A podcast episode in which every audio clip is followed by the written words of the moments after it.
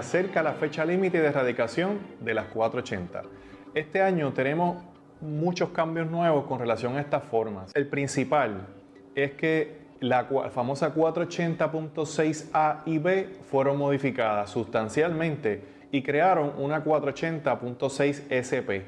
Esta forma es para detallar lo que fueron los pagos por servicios prestados que tuvo su negocio durante el año 2019. Esto incluye los pagos por servicios prestados por individuos no sujetos a retención y sujetos a retención, los servicios prestados por corporaciones y sociedades no sujetos a retención y sujetos a retención. Además se incluye los gastos reembolsados y la aportación especial por servicios profesionales y consultivos bajo la Ley 48 del 2013. En adición, la eh, responsabilidad de pago a proveedores de salud. Es importante ver las instrucciones, ¿verdad? Porque esta forma es nueva a partir de este año. Hay otras formas que se incluyeron eh, como parte de estos nuevos cambios este año, como lo son la 480.6E, que es para ventas despachadas por correo, la 480.6G, que son para transacciones efectuadas por medios electrónicos, y la 480.7E,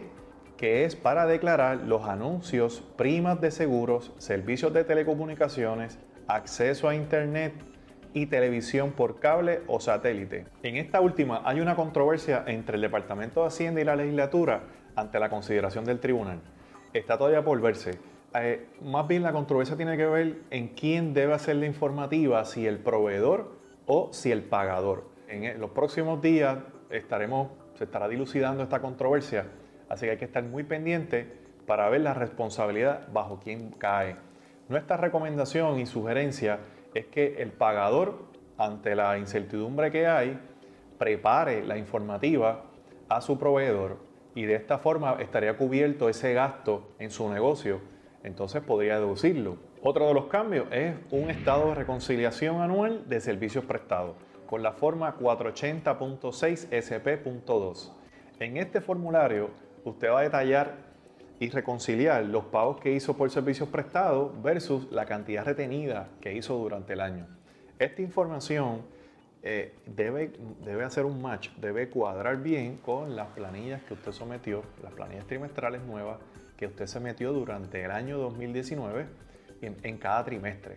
Hay que, hay, que dilucidar, ¿verdad? hay que reconciliar la parte retenida con la pagada y eh, eh, es importante que que esto cuadre para que no tenga ninguna, ninguna eh, notificación por parte del Departamento de Hacienda. Si algo es importante tener claro para este y todos los años, es que cada pago que usted realiza a un proveedor de servicio, usted debe anotar su seguro social, su dirección postal, para tener por lo menos un banco de data de ese suplidor. Y así cuando su contador le pida la información, usted la tiene disponible a la mano. Este año las informativas vencen en no antes del 3 de marzo. En, nada, en una semana.